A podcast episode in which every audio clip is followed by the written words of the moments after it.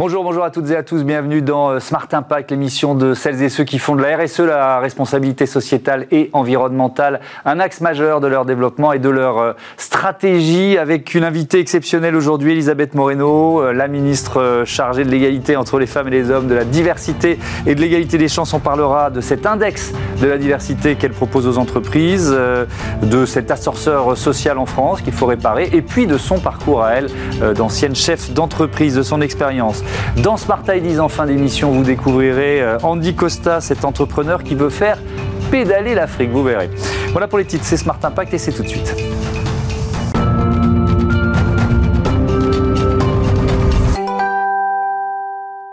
Bonjour Elisabeth Moreno, bienvenue. Bonjour Thomas Hugues, bonjour à toutes et à tous. Vous êtes donc ministre délégué auprès du Premier ministre en charge, je le disais, de l'égalité euh, entre les femmes et les hommes, de la diversité et de l'égalité des chances. Il y a plein de thèmes à aborder. On a 20 minutes ensemble, on va entrer dans le vif du sujet avec cet index de la diversité que vous proposez depuis euh, quelques semaines aux entreprises volontaires. De quoi s'agit-il? Eh bien écoutez, euh, moi j'ai passé 30 ans de ma vie dans la vie professionnelle. Je ne suis rentrée en politique qu'il y a 8 mois. Et mhm. qu'est-ce qu'il est censé de faire dans ce cas-là?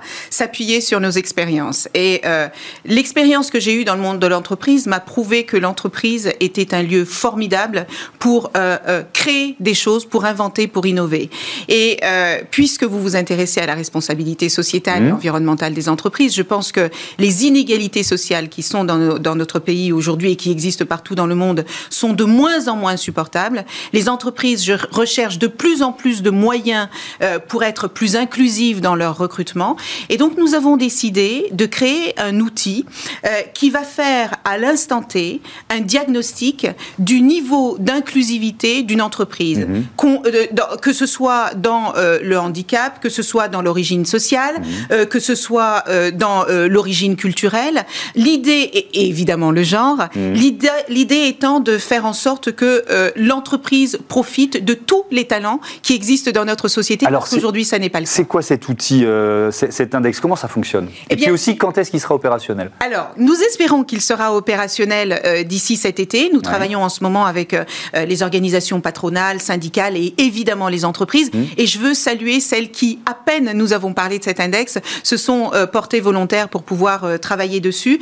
Et la manière dont ça va fonctionner, c'est que nous avons travaillé avec la CNIL et avec le défenseur des droits mmh. pour construire un questionnaire qui est complètement RGDP, qui respecte les règles juridiques, etc. Parce qu'il faut protéger euh, les données confidentielles et il faut que tout le monde se sente libre de pouvoir l'utiliser ou pas. Donc, sous la forme d'un anonymat, nous allons questionner les salariés et nous allons leur demander comment ils se perçoivent dans l'entreprise.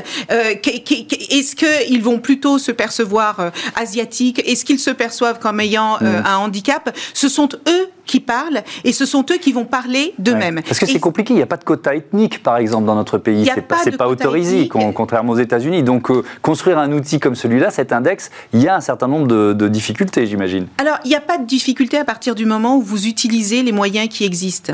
Et cette possibilité que nous avons, non pas de compter les gens, mais de leur demander de s'exprimer sur qui ils sont, est tout à fait légal, tout à fait euh, accepté. Et comme ce sera sur la base du volontariat et qu'il y aura une entreprise tierce euh, pour pouvoir analyser les données, eh bien, il n'y a aucun souci et les entreprises sont très volontaires et je suis heureuse qu'elles nous accompagnent. Peut-être juste pour finir là-dessus parce que c'est important, euh, il faut savoir que l'idée ou l'objectif de cet index, ça n'est pas que prendre une photographie à l'instant T. C'est aussi aider les entreprises à mieux recruter, c'est aider les, managers, c'est aider les dirigeants mhm. à donner les bonnes directives à leur cadre pour faire en sorte que leur recrutement soit plus Savoir d'où l'on part, faire le constat pour ensuite euh, définir le, chemin. Pourquoi euh, est-il sur la base du volontariat? Est-ce que la coercition n'était pas une autre option? Bien parce que, vous savez, euh, d'abord, les entreprises vivent aujourd'hui un moment extrêmement difficile. Mmh. Ensuite, parce qu'elles cherchent des solutions pour être compétitives, pour être performantes. Et nous avons les entrepreneurs avaient, ont. Vous dites encore on. Je dis on parce que ça ne fait que huit mois. mais euh, les entreprises euh, sont extrêmement concentrées sur leur corps de métier. Mais j'ai pu constater, euh, à la fois de mon expérience personnelle, mais aussi des chefs d'entreprise avec lesquels j'ai échangé, que nos méthodes de recrutement n'ont pas changé depuis 20 ans. Hmm. Nous allons en général vers les mêmes écoles, vers les mêmes chasseurs de tête, euh, nous cherchons les mêmes CV parce que ça rassure. Et l'objectif de ce que nous faisons là, eh bien, c'est de travailler avec euh, des euh, structures qui ont des méthodes de recrutement différentes. Saïd Amouche, notamment, avec Mosaïque RH. Mhm. nos quartiers ont du talent. ces structures qui vont nous amener des talents dont nous n'avons pas l'habitude. Et je veux juste préciser une chose. Le talent, n'a ni couleur de peau, ni genre, ni origine culturelle, ni origine sociale. Et c'est ça que nous allons pousser. Hmm. La semaine dernière, vous annonciez la, création du 3928 euh, numéro d'appel et plateforme anti-discrimination. Est-ce qu'on peut déjà faire un premier bilan? C'est rapide, mais est-ce que ça marche malheureusement, si j'ose dire? Comme vous pouvez l'imaginer, je suis de très très près. Donc je peux hmm. déjà vous dire que euh, euh, ça fait dix jours que nous l'avons lancé. Hmm. Il y a eu 1200 appels, parce qu'on peut le joindre par le 3928, mais on peut aussi le joindre par la plateforme antidiscrimination.fr. Mhm. Et donc, on a eu 1200 appels et on a eu 600 chats. Euh, juste pour vous donner un point de comparaison, le défenseur des droits qui porte cette plateforme aujourd'hui avait euh, entre 10 et 15 appels par jour. Donc, c'est vous dire combien malheureusement mhm. cette plateforme est utile et nécessaire pour que les personnes qui sont discriminées dans notre pays, qu'elles soient discriminées dans l'éducation, dans le logement, dans le, dans le travail, euh, dans les prêts bancaires, eh bien qu'elles se sentent qu'elles ne se sentent pas seules avec ces discriminations. Parce qu'aujourd'hui, je rencontre encore beaucoup de gens qui me disent, oui, je suis discriminée, mais je ne porte même plus plainte parce que de toute façon, tout le monde s'en fiche. Et cette, impunité-là est dangereuse. Et mais c'est quoi C'est un, un, lieu d'écoute, de conseil pour lancer éventuellement une plainte, une procédure? Alors, c'est un lieu d'abord d'écoute, mmh. parce qu'il n'y a rien de pire lorsque vous êtes discriminé que de, que de se sentir atteint dans sa dignité mmh. et de n'avoir personne à qui en parler. Donc, la plateforme euh, qui est portée par les défenseurs des droits a des personnes formées sur ces questions de discrimination qui vont recevoir ces appels.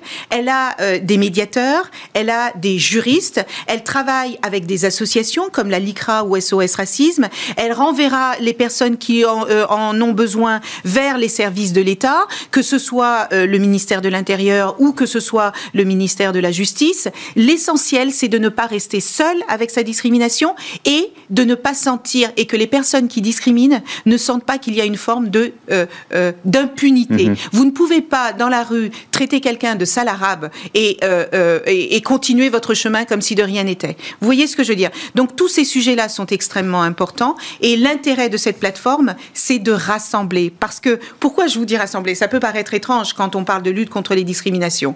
Mais si vous êtes discriminé et que vous êtes seul et que vous vous sentez abandonné par la République sur des fondamentaux des droits humains, mhm. eh bien, vous avez le sentiment que vous ne comptez pas.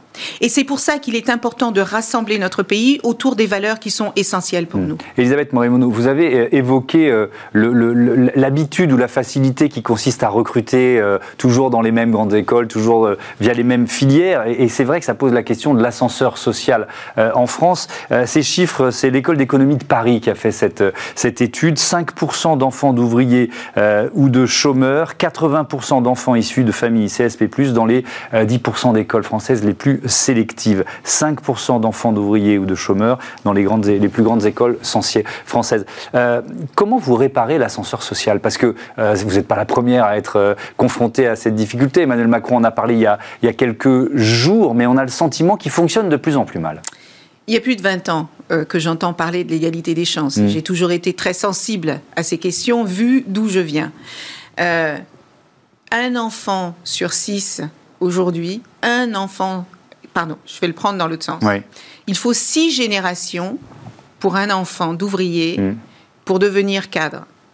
Six générations. Mm. Autant dire que ça vous paraît impossible quand vous êtes un jeune et que vous voyez ce genre de données. Et l'égalité des chances, pour moi, c'est d'abord une question d'égal accès aux opportunités. Parce que l'égalité en tant que telle, on sait bien qu'elle est difficile à atteindre. Mmh. On sait bien que selon que vous naissiez euh, dans une zone rurale, sur les territoires ultramarins, dans les quartiers défavorisés, vous n'aurez pas les mêmes chances de réussir. Mais la responsabilité de l'État, c'est de tendre la main mmh. à ceux qui ont moins de chances. Mais vous, dans votre histoire personnelle, vous l'avez fait, cette ascension sociale. Mais je l'ai fait à une époque où c'était peut-être un peu plus facile, où l'ascenseur social fonctionnait un petit peu moins, mmh. moins, difficilement que ça n'est le cas aujourd'hui. Et, est-ce que les, pardon de vous interrompre, mais est-ce que le, les opportunités mises en place par, par l'État vous ont servi ou est-ce que c'est simplement votre volonté, votre histoire personnelle qui fait que vous en êtes arrivé là où vous êtes aujourd'hui? Alors, il y a plusieurs choses. D'abord, il y a le fait que je me sois accrochée à l'école républicaine et que j'ai pu bénéficier. J'ai été euh, une enfant boursière, j'aimais l'école hmm. et je me suis battue. je pense que j'ai rapidement compris que l'école serait mon salut euh, pour euh, sortir de cette assignation à résidence que ma classe sociale, à laquelle ma classe sociale me destinait. Un bon professeur, c'est la République qui vous tend la main d'une certaine façon. Un bon professeur, c'est la République hmm. qui vous tend la main. Et je pense que c'est ce que Emmanuel Macron est en train de faire aujourd'hui, que ce soit lorsqu'il lance la plateforme de lutte contre les discriminations parce qu'il se rend compte que ces euh, discriminations sont importantes, mm. ou alors quand il annonce que nous, avons, que nous allons avoir plus de jeunes qui bénéficient des grandes écoles pour entrer dans la fonction publique. J'étais avec euh,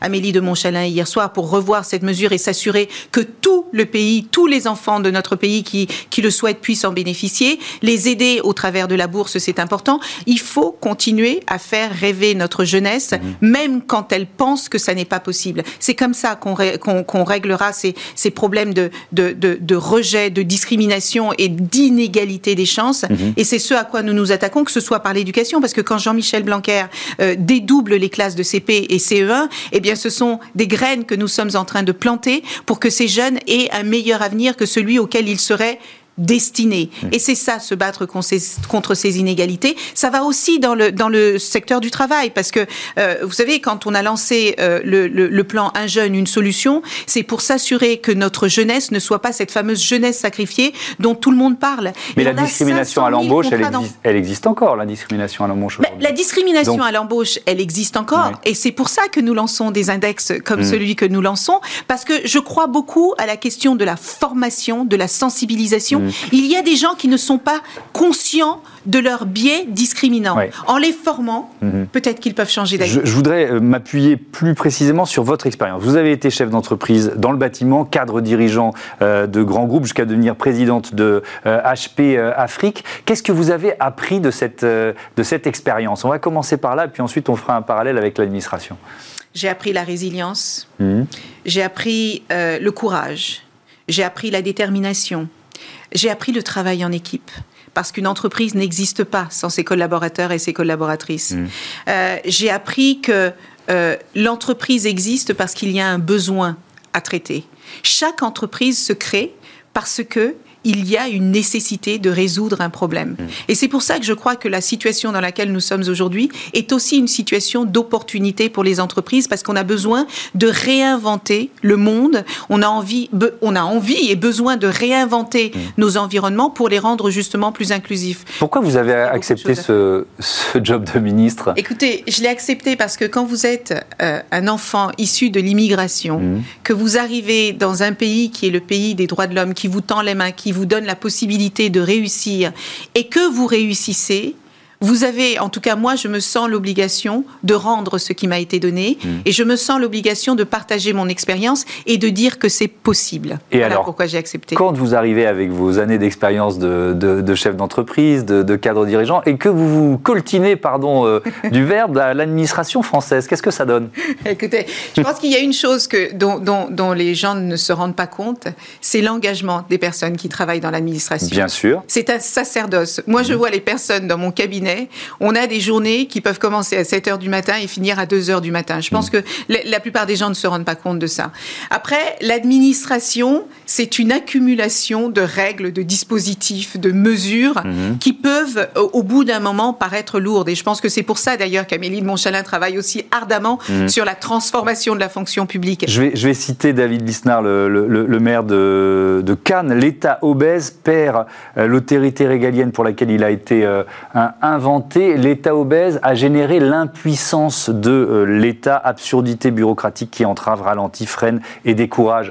Je suis sûr que vous vous êtes dit ça une fois ou deux euh, depuis que vous êtes ministre. Alors, je peux vous dire qu'en termes d'obésité, euh, je ne vois pas, en tout cas mon ministère, je ne vois aucune obésité parce que je mmh. voudrais parfois avoir plus de ressources pour traiter les problématiques qui sont les nôtres.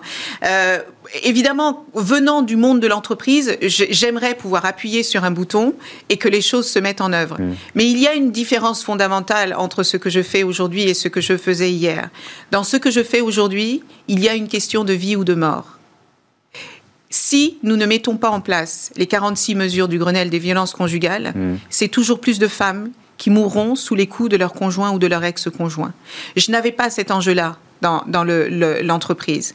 Le, Lorsque euh, vous voyez euh, les mesures qui sont mises en place, il faut considérer tout un ensemble de choses que l'on ne considère pas forcément dans l'entreprise. Quand j'étais dans la tech, j'étais dans la tech et mmh. je ne faisais que de la tech.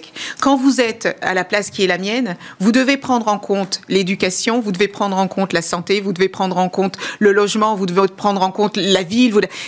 donc c'est pour ça que ça rend la machine lourde. Mais euh, vous savez que vous soyez fonctionnaire ou que vous soyez dans la société civile, lorsque vous êtes engagé et que vous avez envie de faire bouger les choses, vous y parvenez. Oui, mais je repose la question.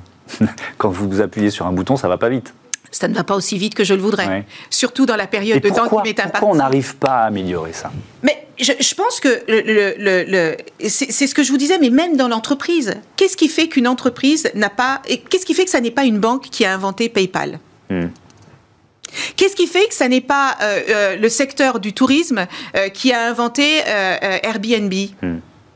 Parce que quand vous êtes habitué à faire les choses d'une certaine manière pendant un certain nombre d'années, c'est très difficile de faire du nouveau parce que vous rentrez parfois dans une manière de faire qui vous, qui vous colle à la peau. Ça veut dire que vous chassiez aussi la routine dans un grand groupe comme HP Je pense qu'il est important de chasser la routine hmm. partout. Hmm. Et surtout aujourd'hui, le monde va beaucoup plus vite qu'il y a 20 ans et il faut savoir se remettre en question et se réinventer aussi souvent que possible. Hmm. Alors vous parliez des, euh, de la lutte contre les violences faites euh, aux femmes. Le 39-19 devient un service public et vous faites appel à l'économie sociale et solidaire euh, pour transformer ce qu'était le 39-19. Expliquez-nous. Alors, il faut d'abord que vous compreniez que le 3919 est une euh, ligne d'écoute qui a été créée par une association mhm. féministe il y a une trentaine d'années, dont l'objectif était d'écouter les femmes victimes de violences et de les accompagner euh, dans euh, les solutions qui sont les plus adaptées à leur situation.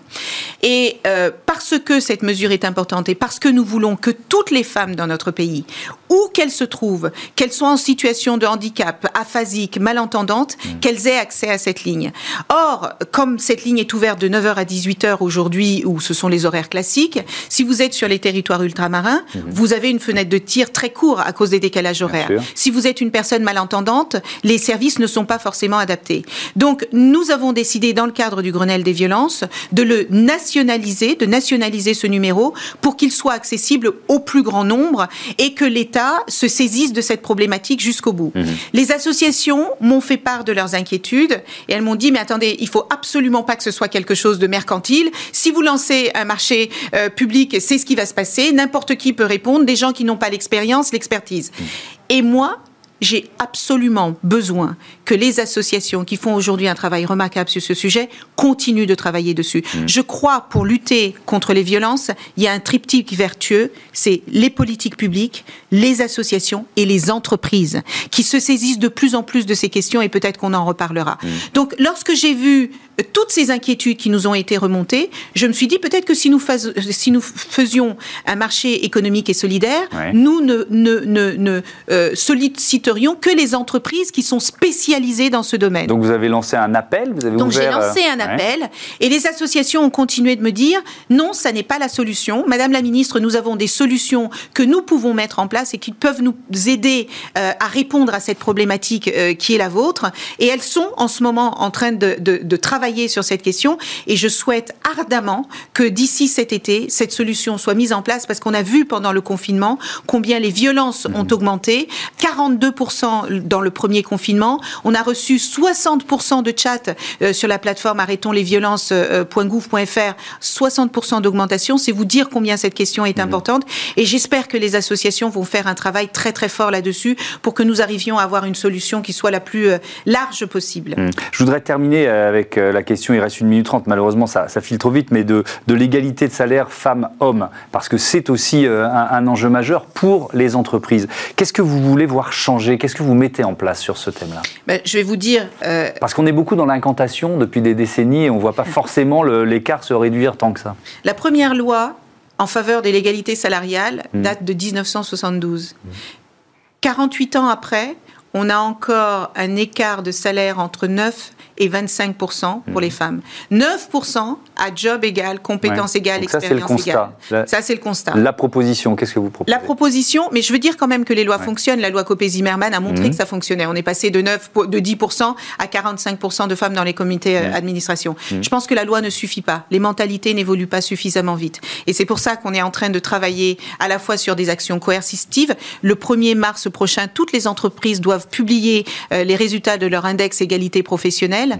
On fait de l'éducation, on fait de l'incitation on fait de, l'explication et euh, je veux juste que les entreprises comprennent que c'est une question, c'est pas une question de charité. Demander la parité, ça n'est pas une question de charité, mmh. c'est assez et je veux qu'on travaille sur les quotas parce qu'on considère que les quotas euh, c'est euh, insignifiant et ça ne fonctionne pas. Mmh. Pardon, mais ça fonctionne. Et les quotas, c'est juste remettre les choses à leur place et donner la possibilité aux femmes qui ont du talent de pouvoir réussir dans un, mieux, dans un milieu où elles sont trop souvent exclues.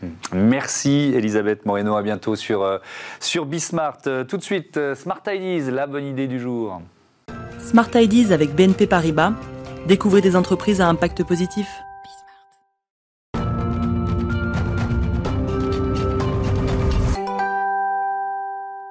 C'est un entrepreneur qui euh, se bat, qui fait la promotion du développement durable euh, en Afrique. Il est avec nous euh, au téléphone depuis Abidjan, depuis la Côte d'Ivoire. Bonjour Andy Costa, est-ce que vous m'entendez bien? Bonjour.